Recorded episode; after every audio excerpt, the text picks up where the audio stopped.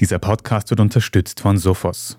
Ich bin Tobias Holub. Das ist Thema des Tages, der Nachrichtenpodcast vom Standard.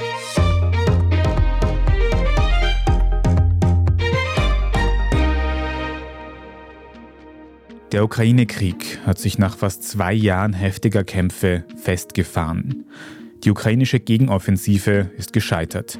Und Russland denkt nicht an ein Ende der Aggressionen, wie die immer weiter auftauchenden Videos über Angriffe in der Ukraine zeigen.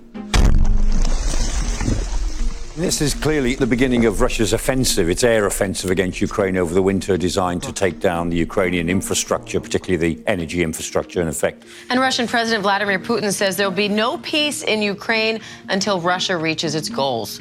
Dass die Ukraine diesen russischen Angriffen bisher überhaupt standhalten konnte, liegt an der westlichen Unterstützung, die sie bekommen hat. Doch die ist jetzt in großer Gefahr. Die USA denken zunehmend an ihre eigenen Interessen und die europäische Politik pokert mit Ukraine-Hilfen. Überall stellt man sich die Frage, wie soll es für die Ukraine weitergehen? Nun, das liegt in unseren Händen. Wir haben es in der Hand. Und zwar in der Art und Weise, wie wir die Ukraine unterstützen oder nicht. Das ist Markus Reisner, der Ukraine-Experte beim österreichischen Bundesheer. Wir haben ihn in seiner Kaserne in Wien besucht und gefragt, was bei diesem Krieg um die Ukraine noch immer auf dem Spiel steht für uns alle. Herr Oberst, wir haben jetzt schon fast zwei Jahre gesehen in diesem Krieg. So schwierig das ist, bei all den schlimmen Dingen, die dort passieren, kann man so eine Art Zwischenresümee ziehen, was dieser Krieg bisher schon alles angerichtet hat. Kann man das irgendwie in Zahlen, in ein Verhältnis fassen? Ja, Sie sind natürlich absolut am Punkt, wenn Sie diese Frage stellen. Wir haben also jetzt fast über 660 Tage Krieg im Wesentlichen und wir erkennen, dass es also momentan nicht absehbar ist, dass dieser Krieg in der nächsten Zeit zu Ende ist. Was bedeutet das faktisch? Das bedeutet, dass wir noch mehr menschliches Leid sehen werden. Und das ist ja das, was uns allen bewusst sein muss, dass das, was wir hier trocken und nüchtern analysieren, verbunden ist mit unglaublichem Leid. Menschliche Schicksale, die bis an ihr Lebensende verändert werden in einer Art und Weise, wie man das also im Prinzip nicht mehr gut machen kann. Ja, abgesehen jetzt von Tod und Verwundung, Traumata, deren Konsequenzen wir noch gar nicht ermessen können, was das bedeutet auf lange Sicht. Ja. Jetzt das Leid und die Zerstörung in Zahlen zu fassen, ist schwierig. Man kann jetzt rein technokratisch versuchen, zusammenzuzählen, was ist alles kaputt, was ist zerstört, wie viele Granaten sind verschossen worden, wie viele Minen verlegt, was bedeutet das in Prozentzahlen an Blindgängern und so weiter und so fort. Das kann man natürlich versuchen. Das Problem ist, dass wir auch jetzt bereits wissen, dass die Kämpfe derart intensiv sind und vergleichbar auch mit vergangenen Konflikten, ob das jetzt quasi der Erste oder Zweite Weltkrieg ist oder der Koreakrieg in der Art und Weise der Konsequenz, wie sich das auf dem Schlachtfeld durchführt, dass wir davon ausgehen müssen, dass große Flächenanteile der Ukraine nachhaltig verwüstet worden sind. Sehen Sie sich die Städte an, deren Namen Sie kennen. Beginnen wir mit Städten, die schon vergessen worden sind, wie Mariupol zum Beispiel, ja, Kherson, oder Bakhmut, Avdiivka jetzt, Ugledar, Marinka, Beispiel Marinka, völlig devastiert. Also da steht im Prinzip kein einziges Haus mehr, nur mehr die Keller, die also da existieren. Das bedeutet, dass das also alles vernichtet ist. Dazu kommen die Blindgänger der Granaten, die also quasi hier eingeschlagen sind, die Minen, die verlegt worden sind. Ja. Ukraine selber sagt, dass also flächenmäßig vergleichbar mit der Größe Österreichs im Prinzip Gelände betroffen ist von diesem Krieg. Und Sie können sich vorstellen, was das bedeutet. Wenn wir uns die Verwundeten und Toten ansehen, so ist es so, dass ich hier an dieser Stelle vielleicht Zahlen zitiere, die aus den USA kommen, die immer bis jetzt sehr verlässlich in ihren Beurteilungen waren. Man geht davon aus, dass also circa 300.000 Tote und Verwundete auf russischer Seite zu beklagen sind und circa 200.000 Tote und Verwundete auf ukrainischer Seite. Eine unglaubliche Zahl, zusammengefasst 500.000 rein militärisches Personal. Hinzu kommen circa 40.000 bis 50.000 Zivilisten, Tote oder auch Verletzte. Das zeigt, dass dieser Krieg einfach schrecklich ist an den Grenzen Europas. Und was also kaum in Zahlen zu fassen ist, sind natürlich die Traumata, die entstehen durch die Flucht, durch die Zeit, immer wieder in den Luftschutzkellern. Wenn Sie genau hinsehen, dann sehen Sie, dass die Russen eigentlich täglich Luftangriffe durchführen. Unabhängig, wie groß die Intensität dieser Luftangriffe ist, sie sind jedes Mal gezwungen, in den Luftschutzkeller zu gehen und so weiter und so fort. Und das ist natürlich im Prinzip eine schreckliche Aussicht, wenn man weiß, dass das also so schnell nicht enden wird. Wenn wir zu den Kampfverläufen, zum Kriegsverlauf konkret kommen, dann haben wir im vergangenen Jahr sehr viel über diese Gegenoffensive der ukrainischen Streitkräfte gesprochen. Da hat es bisher sehr große Erwartungen, aber noch keine Erfolgsmeldungen gegeben im großen Stil. Können Sie einschätzen, wer gerade bei den Kampfhandlungen das Momentum die Oberhand hat, nur dass wir einschätzen können, wie sich das gerade entwickelt, in welche Richtung? Ja, wir sehen natürlich in diesen knapp über 22 Monaten ein Hin und Her auf dem Gefechtsfeld. Wir sehen also einen für viele völlig überraschenden Abwehrerfolg der Ukraine. Warum sage ich für viele überraschend? Weil nicht einmal die USA damit gerechnet hat, dass die Ukraine hier in der Lage ist, derart nachhaltig gegen die russischen Angriffe sich zur Wehr zu setzen. Also ein großer Erfolg zum Beispiel im Raum Kiew. Dann weitere Erfolge bei Kharkiv und Kherson, also drei Offensiven, die gut funktioniert haben im Wesentlichen. Und dann die große Hoffnung für dieses Jahr, für diesen Sommer, quasi die Offensive, die dann im Juni begonnen hat, aber große Ernüchterung, weil diese Offensive faktisch gescheitert ist. Warum? Weil die Ukraine einfach nicht all die Mittel hatte, um eine derartige komplexe Operation tatsächlich durchführen zu können. Und wir sehen das also jetzt sehr gut, dass natürlich das Dilemma besteht, dass jetzt, wo es eine gewisse Ernüchterung eingetreten ist, wo diskutiert wird, macht es Sinn, weiter die Ukraine zu unterstützen, das sofort von der russischen Seite genützt wird und die russische Seite nun die Chance nützt und selbst versucht, wieder in die Offensive zu gehen. Und das ist das, was wir gerade im Gefechtsfeld sehen. Wir sehen, dass die Ukraine gezwungen ist, im Prinzip in die Defensive zu gehen und Russland versucht, ohne Rücksicht auf das Leben der Soldaten, das auszunützen und vor wahrscheinlich dem russischen Neujahr, vor der nächsten Wahl in Russland quasi Ergebnisse zu erzielen. Können Sie kurz einordnen, über welchen Zeitraum reden wir da? Nun, wir reden jetzt einmal über den Winter. Im Winter ist es so, dass die Ukraine versuchen muss, quasi ihre kritische Infrastruktur zu schützen. Hier darf man nicht vergessen, dass im letzten Winter ca. 50 bis 60 Prozent der kritischen Infrastruktur zerstört worden ist. Das ist auch das, was ukrainische Offizielle sagen. Die Ukraine hat dann Unglaubliches geleistet. Sie hat ca. 10 bis 15 Prozent wieder instand gesetzt. Und jetzt geht es darum, diese knapp 50 Prozent über den Winter zu bringen. Warum? Weil die kritische Infrastruktur, die Stromversorgung, das ist die Basis des Überlebens, vor allem im Winter, und es ist auch die Basis für eine mögliche zukünftige militärisch-industrielle Produktion. Und das versucht die Ukraine. Die Ukraine sagt, wir werden versuchen, in den nächsten Monaten in die Defensive zu gehen, die Zeit zu nützen, auch mit unseren Partnern entsprechend uns aufzustellen, auch in der Rüstungsproduktion, um dann möglicherweise sogar erst übernächstes Jahr wieder in die Offensive zu gehen. Das ist die Absicht, so wie sie formuliert ist übernächstes Jahr. Also wir reden von 2025 für einen nächsten ukrainischen Angriff möglicherweise. Genau, also was jetzt wir gehört haben, auch nach dem Besuch von Präsident Zelensky in den USA, waren also zwei interessante Dinge. Das eine ist eben, wie gesagt, der Umstand, dass man in die Defensive geht, dass man das nächste Jahr nützt, auch in Abstimmung mit vor allem den wichtigsten Partnern, die an der Seite der Ukraine stehen, und das ist vor allem die USA und die amerikanische Rüstungsindustrie, hier sich nächstes Jahr entsprechend aufzustellen und dann 2025 der Versuch, wieder in die Offensive zu gehen. Andere sprechen auch von der Zahl 2026. Das ist also quasi noch weiter nach hinten gesetzt. Aber man kennt hier sehr gut, dass aufgrund des Nachlassens der unmittelbaren Unterstützung man von der Offensive in die Defensive geht und man die Zeit nützen möchte, um sich wieder neu aufzustellen. Warum ist das der Fall? Weil die Ukraine, so wie 2014, feststellt, dass trotz der Angriffe Russlands offensichtlich die Bereitschaft des Westens, sie zu unterstützen, überschaubar ist. Das muss man jetzt genauso hart formulieren. Denn das ist auch der Grund, warum man also versucht, jetzt auch eine eigene Rüstungsindustrie wieder hochzuziehen. Und darum ist es so wichtig, dass die kritische Infrastruktur, die verbleibende, geschützt wird. Und habe ich das richtig verstanden, dass dieses in die Defensive gehen der Ukraine, das versucht Russland gerade auszunutzen, indem es wieder Vorstöße gibt von russischer Seite? Genau, das ist der Fall. Wir haben das auch schon gesehen letzten Winter. Letzten Winter gab es auch eine russische Winteroffensive. Diese Offensive hat jetzt nicht den Charakter dessen gehabt, was wir vielleicht aus militärischer Sicht sofort erwarten würden, also massive Vorstöße Richtung Westen, sondern was haben die Russen versucht? Die Russen haben versucht, entlang der gesamten Frontlinie, und Sie dürfen nicht vergessen, diese ist knapp 1200 Kilometer lang. Das wäre so, wie wenn Sie in Berlin ins Auto steigen und nach Florenz fahren oder nach London. Entlang dieser gesamten Frontlinie versucht Russland vor allem die Ukraine zu zwingen, ihre kostbaren regionalen und überregionalen Reserven auszuspielen, sogar ihre strategischen Reserven. Warum? Denn dadurch kommt es zu einem steten Verbrauch von ukrainischen Soldaten und Kräften. Und das, das ist das Kalkül, durch diesen Verbrauch auf lange Sicht kann Russland dann wieder in die Offensive gehen. Das ist die Absicht, die hier ganz gezielt verfolgt wird. Das heißt, von irgendeiner Art Winterruhe kann man da dieses Jahr auf keinen Fall sprechen. Wir haben jetzt gesehen, dass die Rasputica, also die Schlammbürode, das übliche quasi Einbrechen in der offensiven Einsatzführung gezeigt hat. Das heißt, wir haben gesehen, dass die Soldaten beider Seiten mit den Herausforderungen gekämpft haben, dass also das Sommerwetter quasi übergeht in das Herbst- und in das Winterwetter. Der Boden friert jetzt dann in den nächsten Wochen wieder. Das ermöglicht es quasi wieder offensiver zu werden. Aber da darf man natürlich nicht vergessen, dass die Witterungsbedingungen extrem sind, wie traditionell auch in den letzten Jahrhunderten. Und trotz des Klimawandels ist es auch nach wie vor so, dass also die Winter in diesen Gegenden sehr, sehr harsch sind. Und das hat natürlich einen Einfluss auf die unmittelbare Situation an der Front, denn Kampfkraft und Kampfwert des Soldaten werden natürlich im Wesentlichen auch davon beeinflusst, wie er in der Lage ist, sich in diesen Witterungsbedingungen entsprechend aufzustellen. Und da kommt auch jetzt das Dilemma hinzu, dass die Ukraine an einigen Positionen sehr exponiert ist.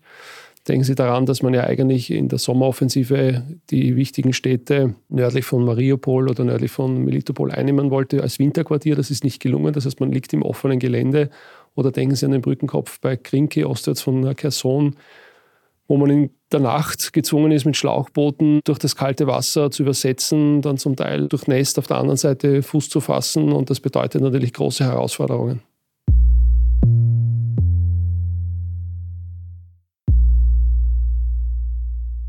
Sie haben schon angesprochen, dass diese ukrainische Gegenoffensive de facto gescheitert ist, obwohl es sehr viele Militärlieferungen gegeben hat. Es sind Panzer in die Ukraine geliefert worden, es sind Raketenwerfer in die Ukraine geliefert worden. Warum hat das trotzdem nicht gereicht, um größere Erfolge zu erzielen? Ja, da kommt jetzt genau das Dilemma dazu, dass das Militär nur dann funktioniert, wenn es alle einzelnen Teilfähigkeiten vorhanden sind. Und das haben auch viele Experten und auch ich immer wieder betont. Man muss sich das vorstellen wie eine Uhr. Eine Uhr kann nur dann präzise die Zeit anzeigen, wenn alle kleine Rädchen verfügbar sind, wenn alle Zeiger verfügbar sind. Und das war das Dilemma. Die Ukraine hat Teile bekommen. Die Uhr hat grundsätzlich funktioniert, aber es haben wesentliche Komponenten gefehlt. Das heißt zum Beispiel, es waren Kräfte der Landstreitkräfte verfügbar, also Kampfpanzer, Kampfschützenpanzer, Artilleriesysteme, in einem gewissen Maße auch Minenräumsysteme und ähnliches. Aber es haben also die Luftstreitkräfte gefehlt, die Komponente der Luftstreitkräfte, die man vor allem gebraucht hätte im Beginn der Offensive, um hier durchbrechen zu können.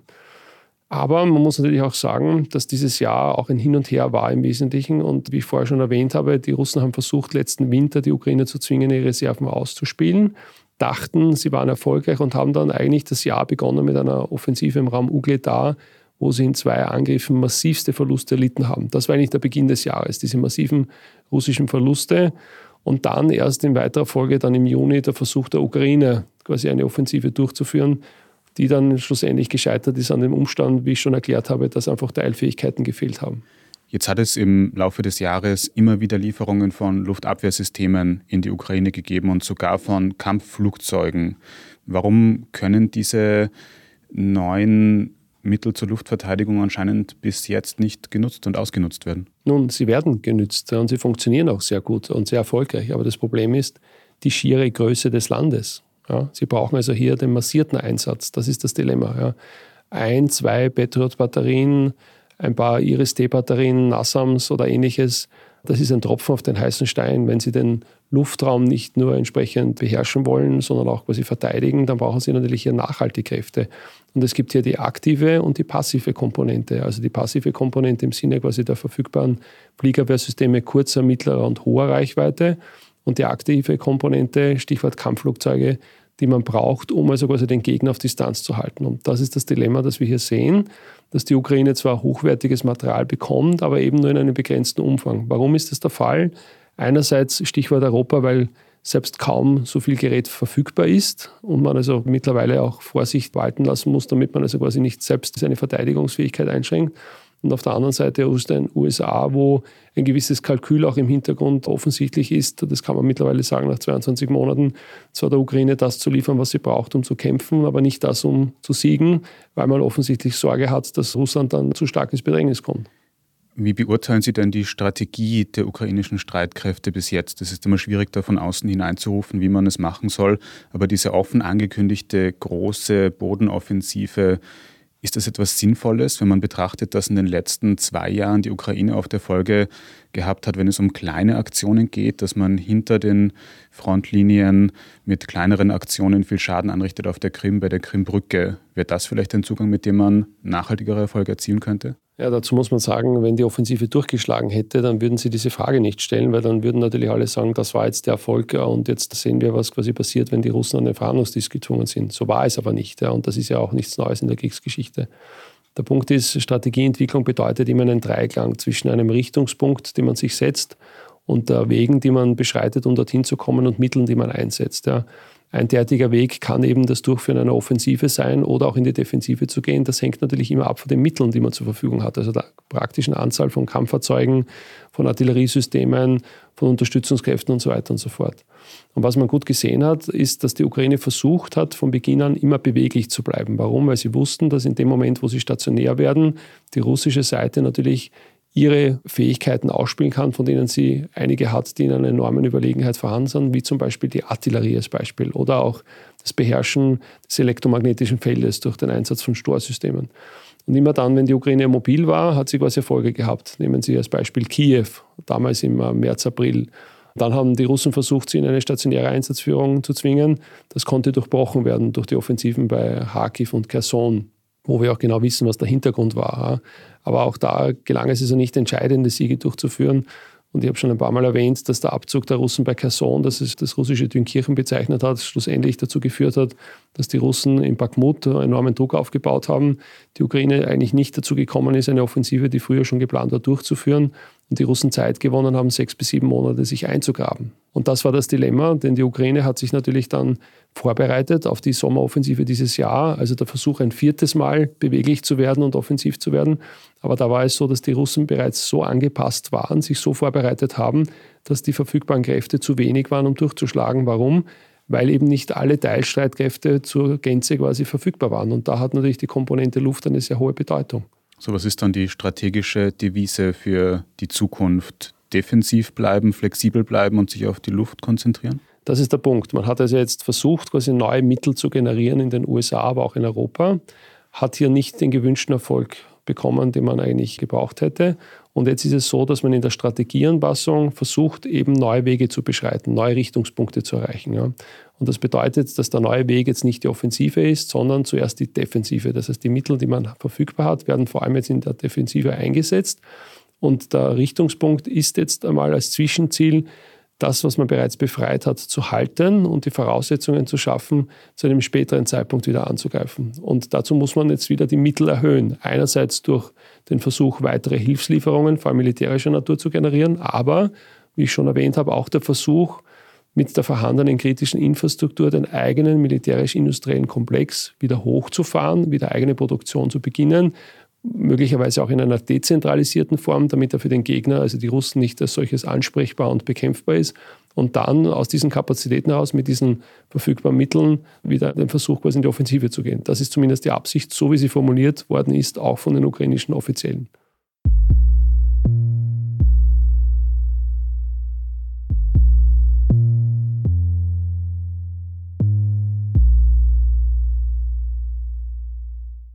Cyberangriffe sind eine der größten Bedrohungen für Unternehmen. Bei einem Angriff steht häufig die Existenz des Unternehmens auf dem Spiel.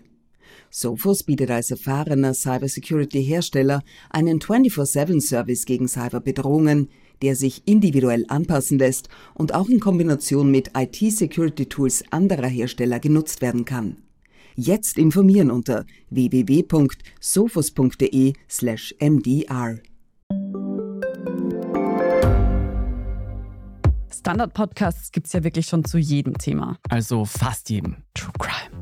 Thema des Tages. Lohnt sich das? Inside Austria. Serienreif. Besser Leben. Rätsel der Wissenschaft. Edition Zukunft. Und, und, und. Aber nicht jeder hat die Zeit, das alles zu hören. Und manchmal möchte man sich einfach nur ein paar Minuten beschallen lassen. Ich bin Scholt Wilhelm. Und ich bin Margit Ehrenhöfer. Ab sofort bringen wir auch Highlights unserer Podcasts. Für zwischendurch, wenn mal weniger Zeit ist. Diese kurzen Ausschnitte nennen wir Shorts. So wie eine kurze Hose. Oder eine kurze Geschichte. Okay. Und Shorts vom Standard finden Sie jetzt überall, wo es Podcasts gibt. Herr Oberst Reisner, Sie haben jetzt im ganzen Gespräch immer wieder angesprochen, wie zentral die Militärhilfen für die Ukraine weiterhin sind, vor allem die US-amerikanischen.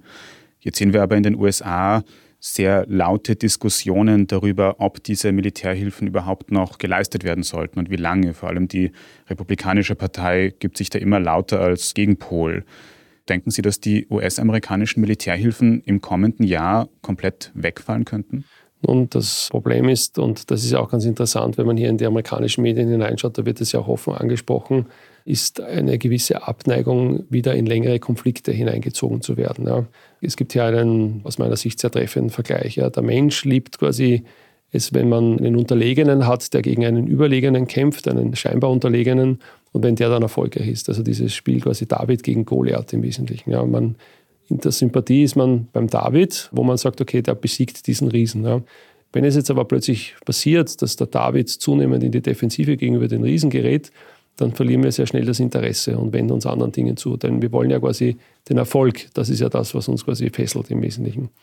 Und in Amerika kann man natürlich erkennen, dass aufgrund des Dauerns der Ukraine-Krise immer mehr die Situation zu einem innenpolitischen Spielball wird. Ja, da wird also dann plötzlich gegengerechnet, die Situation an der amerikanisch-mexikanischen Grenze im Vergleich zu dem, was in der Ukraine passiert. Ja, und man sieht, dass natürlich der Wahlkampf, der dann nächstes Jahr bestimmend ist, quasi hier seine Schatten vorauswirft. Und das ist natürlich jetzt das Dilemma, das möglicherweise das signifikant einen Einfluss hat. Darum ja auch nach der Rückkehr von Präsident Zelensky das Eingeständnis, möglicherweise jetzt in die Defensive gehen zu müssen und zu versuchen, wieder selbst quasi entsprechend eine Rüstungsindustrie aufzubauen. Ja. Das muss man also ganz hier also mit beurteilen im Wesentlichen ja, und ganz offen sagen. Ja. Die zweite große Gruppe an Militärunterstützung ist von der Europäischen Union gekommen und auch da haben wir in den letzten Tagen sehr interessante Entwicklungen gesehen. Auf der einen Seite werden Beitrittsgespräche für die Europäische Union mit der Ukraine aufgenommen. Auf der anderen Seite wird um Militärhilfen fast schon gepokert, wenn wir uns die ungarische Politik und den ungarischen Einfluss auf die EU-Politik auch anschauen. Ist die EU in der Lage, dieses Vakuum, das durch die USA vielleicht entsteht, aufzufüllen oder ist das undenkbar? Ja, das ist die große Frage. Also wir könnten das wirtschaftlich durchaus stemmen, wir könnten das auch quasi in einer gemeinsamen Anstrengung durchführen, aber wir sehen, dass Europa hier zum Teil auch fragmentiert ist, trotz aller Erfolge, die man hier erreicht hat im Wesentlichen. Ja. Die Diskussion, macht es Sinn, macht es nicht Sinn im Wesentlichen, wie viel möchte man noch hineinstecken. Ja. Man darf nicht vergessen, Hilfen sind natürlich einerseits zu unterscheiden in das, was an militärischen Rüstungsgütern geliefert wird, was also ganz wichtig ist für die Ukraine, weil sie es auf dem Schlachtfeld braucht und weil sie eben nur einen sehr eingeschränkt produzierenden militärischen industriellen Komplex hat. Das ist das eine.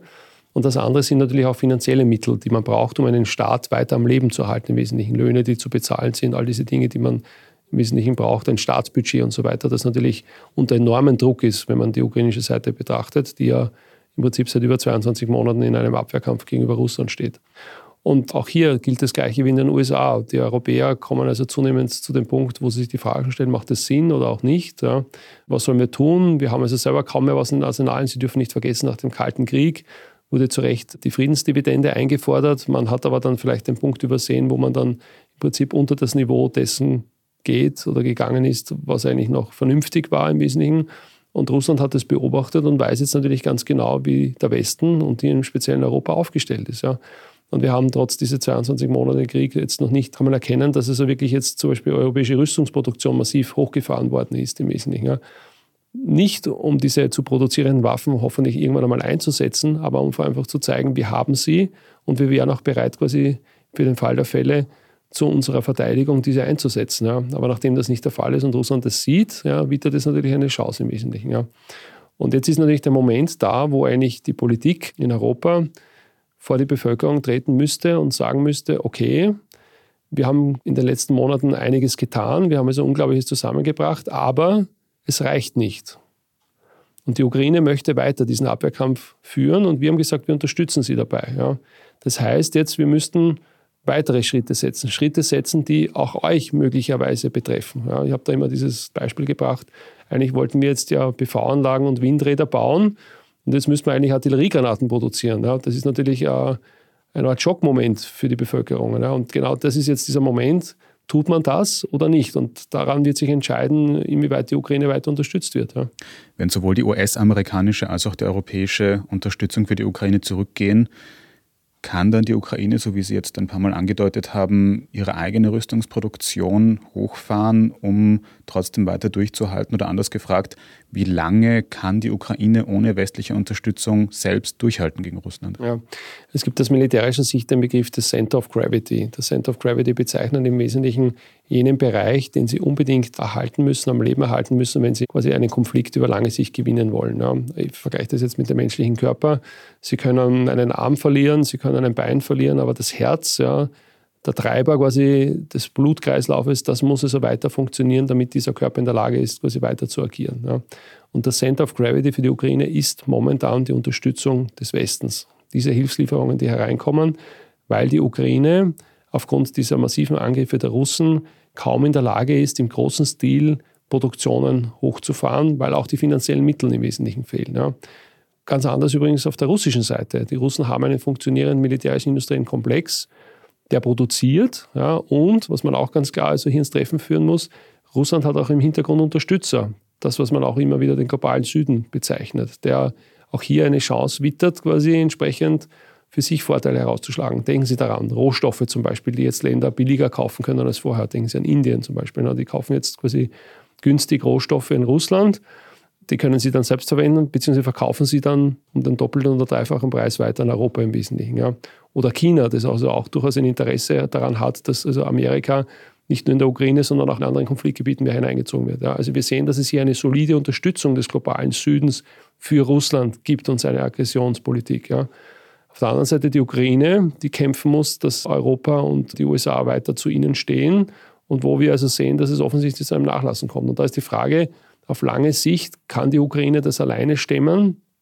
Und das ist natürlich eine riesige Herausforderung, die uns bewusst sein muss, denn wir haben da natürlich dann ein großes Dilemma, dass im Prinzip im schlimmsten Fall es zu einem Einbrechen kommt und die russische Seite dann tatsächlich einen Erfolg hat, der eigentlich von uns verhindert werden hätte können als solches.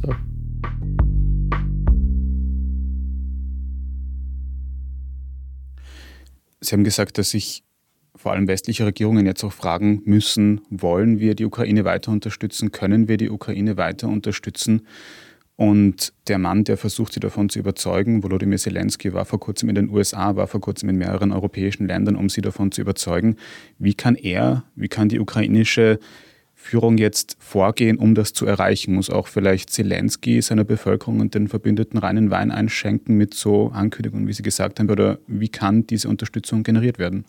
Nun, das passiert ja auch. Also wenn Sie daran denken, zum Beispiel an das Schreiben von General Salushny, also dem Oberkommandierin der ukrainischen Streitkräfte, das ja auch viel beachtet worden ist. So sieht man also, dass quasi auch die Ukraine versucht ja klar zu sagen, seht her, wir haben also einiges erreicht, aber wir haben jetzt eine Pattsituation. Und er begründet es auch ganz klar, warum das so ist. Ja, also zum Beispiel der Umstand, dass wir hunderte, tausende Drohnen auf dem Gefechtsfeld haben. Beide Seiten können sich beobachten. Jeder, der in die Offensive geht, erleidet massive Verluste und das gilt für beide. Ob das jetzt die russische Seite ist, so wie ich vorher gesagt habe, am Beginn des Jahres bei Ugledar oder jetzt bei Avdiivka oder die Ukrainer quasi, die versucht haben im Sommer den Unterschied zu machen im Wesentlichen. Ja. Also man hört sehr klar eigentlich, wie die Situation tatsächlich ist. Und Präsident Zelensky versucht das auch auszudrücken. Ja.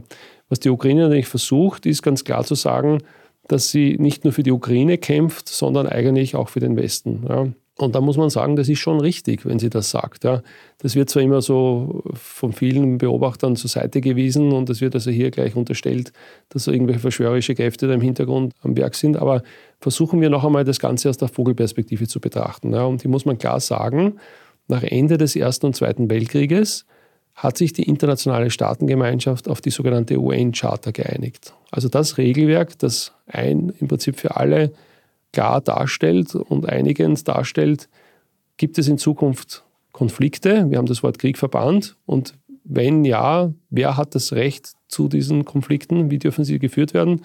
Und es gibt auch genaue Regeln, wie also quasi in diesen Konflikten vorzugehen ist. Stichwort humanitäres Völkerrecht. Ja.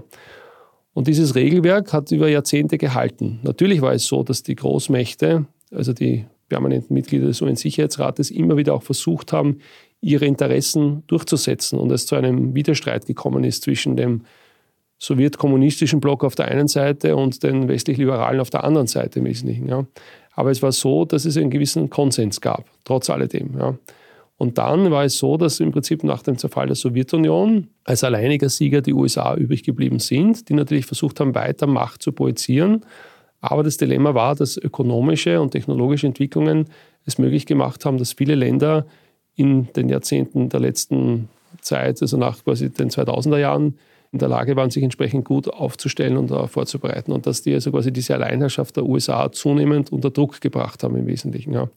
Und das Dilemma ist jetzt, wenn also jetzt Staaten plötzlich beginnen, ihre Eigeninteressen wieder durch das Mittel des Krieges umzusetzen und damit auch Erfolg haben, Was bedeutet das in letzter Konsequenz für die internationale Rechtslage? Denn wir sehen jetzt schon, dass eigentlich der UN-Sicherheitsrat kaum mehr eine Relevanz hat, ja, weil zum Beispiel ein Land wie Indien sagt, wir sind da gar nicht vertreten als permanentes Mitglied im Wesentlichen Großbritannien. Das ist ja wohl ein Scherz oder Frankreich im Wesentlichen. Das heißt, es spiegelt nicht mehr die reale Situation der Welt wider. Und man kommt also schon klar zu dem Schluss, wenn man genau hinsieht, dass wir mittlerweile verschiedenste Krisen haben, die ineinander übergreifen, also sogenannte Polykrise quasi im Wesentlichen. Ja. Wir sehen plötzlich Konflikte aufpoppen, quasi ob das jetzt ist im Karabach, Stichwort Aserbaidschan. Wir sehen plötzlich Venezuela, das also Gebietsansprüche stellt. Ja. Wir sehen äh, in der Sahelzone einen Putsch nach den anderen. Wir sehen im Nahen Osten, dass eine Terrororganisation wahllos Menschen abschlachtet. Wir sehen, dass äh, plötzlich im Roten Meer es zu Angriffen kommt auf Schiffe im Wesentlichen. Ja. Wir sehen also, dass plötzlich offensichtlich Regionalstaaten, aber nicht nur Regionalstaaten, sondern auch große Staaten, denken, ihre Zeit ist gekommen und versuchen quasi eine Veränderung darzustellen. Und darum ist im Hintergrund immer mitschwebend, warum eigentlich Russland hiermit nicht durchkommen darf. Weil damit ist klar, es funktioniert aus dieser Sicht. Und zwar nicht nur für Russland, sondern für viele andere Staaten, die dann sagen, naja, das hat ja ganz gut geklappt im Wesentlichen. Jetzt sind wir dran, weil offensichtlich die USA als Weltpolizist kann es nicht mehr. Und die Europäer sind in Agonie, weil sie mit sich selbst beschäftigt sind im Wesentlichen. Das ist die große Gefahr, die quasi hier im Hintergrund schwebt. Herr Oberst, halten Sie es zum aktuellen Zeitpunkt noch für realistisch, dass die Ukraine diese regelwidrig von Russland annektierten Regionen in der Ukraine noch zurückerobern kann, so wie das das Kriegsziel von Anfang an war? Nun, das liegt in unseren Händen. Wir haben es in der Hand. Und zwar in der Art und Weise, wie wir die Ukraine unterstützen oder nicht dieses Center of Gravity, von dem ich gesprochen habe. Ja. Also wenn der Westen sagt, jawohl, das ist uns das wert, das zu tun, dann ist es ja wohl möglich. Wirtschaftlich und militärisch haben wir die Kapazitäten. Ja. Sie brauchen sich alleine nur anschauen, was an Budgets quasi hier verfügbar ist im Vergleich zum äh, russischen Militärbudget. Ja. Man muss dazu sagen, dass die Russen mit den Mitteln, die sie haben und mit den Produktionskosten, die sie haben, wesentlich mehr daraus quasi generieren können. Das ist ja das Dilemma auch der europäischen oder auch der amerikanischen Rüstungswirtschaft, dass hier unglaubliche Kosten entstehen, zu wenig Ergebnis unterm Strich. Aber das Potenzial ist da. Der Punkt ist, lassen wir uns auf das ein oder sagen wir aus Bequemlichkeit heraus, naja, okay, dann hat nicht funktioniert, aber Hauptsache wir sind nicht betroffen im Wesentlichen. Ja. Und das ist das Schwierige, weil natürlich dieses Eingeständnis, man sich machen müsste. Ja. Und niemand weiß, wie das in den nächsten Jahren sich weiterentwickeln wird. Niemand kann sagen, was die richtige und was die falsche Entscheidung ist. Ja. Also ich kann Ihnen eines sagen, die Historiker werden Ihnen dann in der Nachschau erklären, warum es völlig klar war, dass es so gekommen ist. Aber jetzt kann man das nicht sagen. Wir erleben gerade Geschichte und die Entscheidungen, die wir treffen, werden einen wesentlichen Einfluss haben auf die nächsten Jahrzehnte, auf Europa, auf die europäische Sicherheitspolitik, auf unsere Ressourcensituation und auf unsere Wohlstandsgesellschaft. Was wäre die Alternative zu so einer militärischen Rückeroberung der Ukraine? Nun, die Alternative, wenn man es als Alternative bezeichnen kann, ist natürlich einerseits quasi ein Einfrieren des Konflikts, also quasi eine Art Waffenstillstand, so wie das ja auch immer wieder jetzt kolportiert wird am Beispiel von Nord- und Südkorea. Es ist ja kein Zufall, dass das zum Thema gemacht wird. Und eine weitere Entwicklung könnte natürlich sein, dass wenn es wirklich zu einem nachhaltigen Einfrieren oder quasi einem Versiegen der Hilfsunterstützung kommt für die Ukraine, dass Russland in der Lage ist, tatsächlich neuerlich in die Offensive zu gehen die ukrainischen Streitkräfte diese nicht mehr aufhalten können und die Russen weiter vorstoßen. Ja. Es gibt ja hier aus dem globalen Süden verschiedene Vorschläge für mögliche Friedenspläne. Einer davon von einem sehr prominenten Land ist, dass quasi die Oblaste, die Russland jetzt besetzt hat, bereits als russisches Territorium anzuerkennen sind, wie es ja in der russischen Verfassung steht, und dass der ganze Raum ostwärts des Dnepr quasi als demilitarisierte Zone zu bezeichnen ist. Das trifft auch quasi den Wunsch der Russen, die also noch ergänzend hinzufügen, dass sie Odessa als russische Stadt ansehen und natürlich eine Landbrücke nach Transnistrien brauchen, womit im Prinzip die Ukraine ein Binnenstaat wäre in einer Abhängigkeit von der Europäischen Union. Und das ist die Frage, wollen wir das? Sind wir dann mit dem zufrieden? Und was bedeutet das quasi, wenn das Schule macht? Ja? Ich möchte es nochmal betonen, dass die Leute das wirklich verstehen. Es steht eigentlich unsere Lebensweise auf dem Spiel. Ja? Wir haben also quasi eine Auseinandersetzung zwischen unterschiedlichen Denkschulen im Wesentlichen. Ja? Wollen wir quasi die liberale Art und Weise, die wir leben, weiter fortführen oder nicht. Ich möchte nicht dem Gegenüber absprechen, dass er nicht auch das Recht hat zu sagen, wir wollen so leben, wie wir wollen. Aber der Punkt ist, es muss uns klar sein, es kommt ein Widerstreit auf uns zu. Und das, was wir jetzt genießen als erste Welt, das wird möglicherweise nicht mehr so einfach genießbar sein, weil wir in einem Widerstreit mit der von uns immer als zweite, dritte Welt bezeichneten Regionen stehen, die vielleicht gar nicht mehr zur zweiten, dritten Welt gehören, sondern mittlerweile sehr selbstbewusst auftreten. Ja. Also wir erleben eine neue Ordnung der Welt und das betrifft uns alle, auch uns in Österreich. Ja als Teil der Europäischen Union. Wir sind also nicht diese kleine Insel am Donaustrand, die sich hebt und senkt und sagt, das geht uns alles nichts an. Nein, nein, wir sind mittendrin statt nur dabei.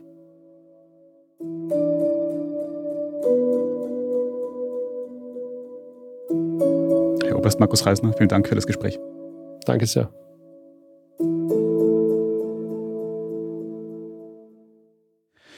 Wir sind zurück in unserem Podcast Studio, falls Ihnen ein kleiner Unterschied in der Audioqualität auffällt, und sprechen gleich noch über die weiteren wichtigen Meldungen des Tages, unter anderem über den Vulkanausbruch in Island. Wenn Sie, liebe Zuhörerinnen und Zuhörer, die journalistische Arbeit, die wir hier beim Standard machen, unterstützen möchten, dann geht das zum Beispiel, indem Sie ein Standard-Abo abschließen. Mehr Infos dazu auf abo.derstandard.at. Wir sind gleich zurück. Cyberangriffe sind eine der größten Bedrohungen für Unternehmen. Bei einem Angriff steht häufig die Existenz des Unternehmens auf dem Spiel. Sophos bietet als erfahrener Cybersecurity-Hersteller einen 24-7-Service gegen Cyberbedrohungen, der sich individuell anpassen lässt und auch in Kombination mit IT-Security-Tools anderer Hersteller genutzt werden kann. Jetzt informieren unter www.sophos.de/mdr.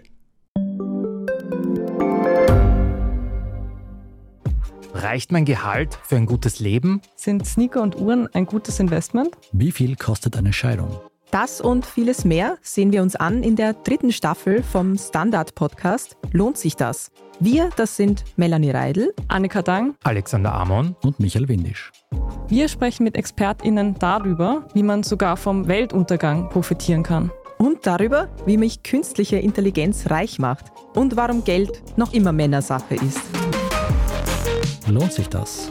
Der Standard-Podcast über Geld findet ihr jeden Dienstag auf allen gängigen Podcast-Plattformen. Und hier ist, was Sie heute sonst noch wissen müssen.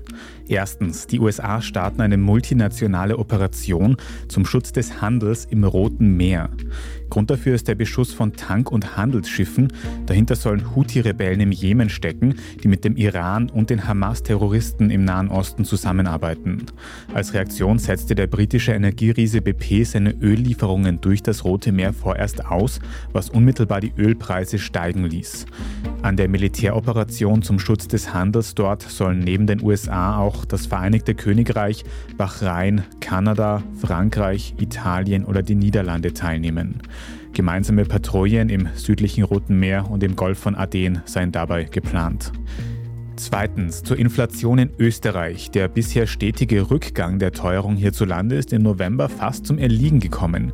Die Inflation betrug weiterhin 5,3 Prozent. Das sind nur um 0,1 Prozentpunkte weniger als im Oktober.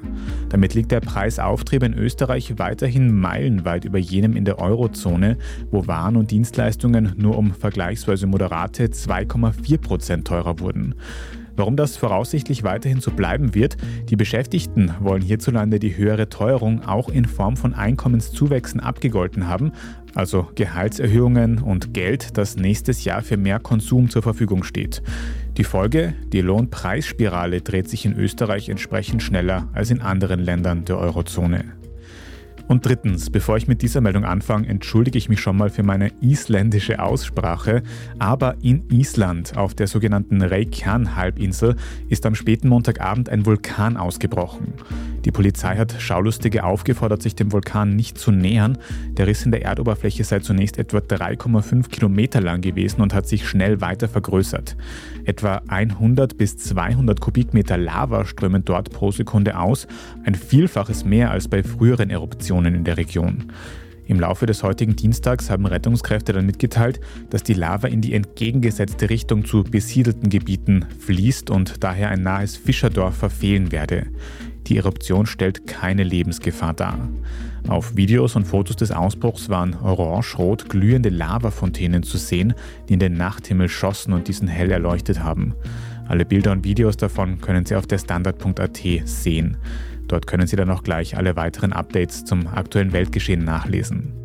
Ich glaube, Sprecherinnen und Moderatoren auf der ganzen Welt haben heute auch ein bisschen aufgeatmet, weil sie den Namen des Vulkans Eyjafjallajökull in diesem Fall nicht aussprechen müssen. Aber einmal ist es noch gegangen, weil es so schön ist. Wenn Sie jetzt noch nicht genug von Standard Podcasts haben, dann empfehle ich unseren Finanzpodcast Lohnt sich das? Da geht es in der neuen Folge um Sportwetten, darum, warum sie so tückisch sind und warum trotzdem immer wieder Menschen auf ihre Schattenseiten hereinfallen. Lohnt sich das, finden Sie überall, wo es Podcasts gibt. Falls Sie dem Standard Podcast Team irgendwelche Anregungen oder Feedback schicken möchten, dann geht das über die E-Mail-Adresse podcast.derstandard.at. Und wenn Ihnen die heutige Folge von Thema des Tages gefallen hat, dann abonnieren Sie uns am besten auf Ihrer liebsten Podcast-Plattform, dann verpassen Sie auch keine weitere Folge mehr. Mit einem netten Kommentar oder einer guten Bewertung helfen Sie uns sehr weiter. Also vielen Dank dafür. Ich bin Tobias Holub und an der heutigen Folge hat außerdem Scholt Wilhelm mitgearbeitet. Vielen Dank fürs Zuhören und bis zum nächsten Mal.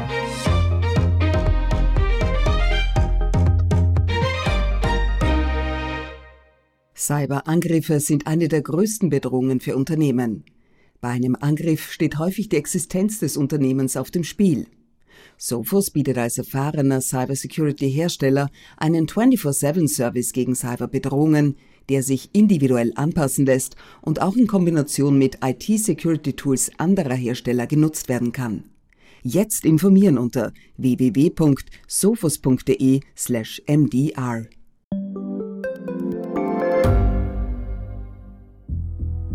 Was ich nicht nachvollziehen kann, ist, warum an jedem Unrecht immer ich schuld sein soll. Ein Korruptionsskandal jagt den anderen. Österreich hat in den letzten 30 Jahren viel über Klimaschutz gesprochen, aber zu wenig getan. Die Politik verschläft die Klimakrise. Die Behörden haben alles richtig gemacht. Fehler vergisst man, statt daraus zu lernen. So sind wir nicht. So ist Österreich einfach nicht. Aber wie ist Österreich dann? Das wollen wir bei Inside Austria herausfinden. Wir blicken auf die großen österreichischen Skandale. Von Ibiza bis Ischgl. Wir wollen wissen, wer dafür in der Politik die Verantwortung trägt. Und wir schauen genau hin, wo Österreich über seine Grenzen hinaus mitmischt. Vom Wirecard-Skandal bis zum Ukraine-Krieg. Das ist Inside Austria von Standard und Spiegel. Jeden Samstag eine neue Folge, überall, wo es Podcasts gibt.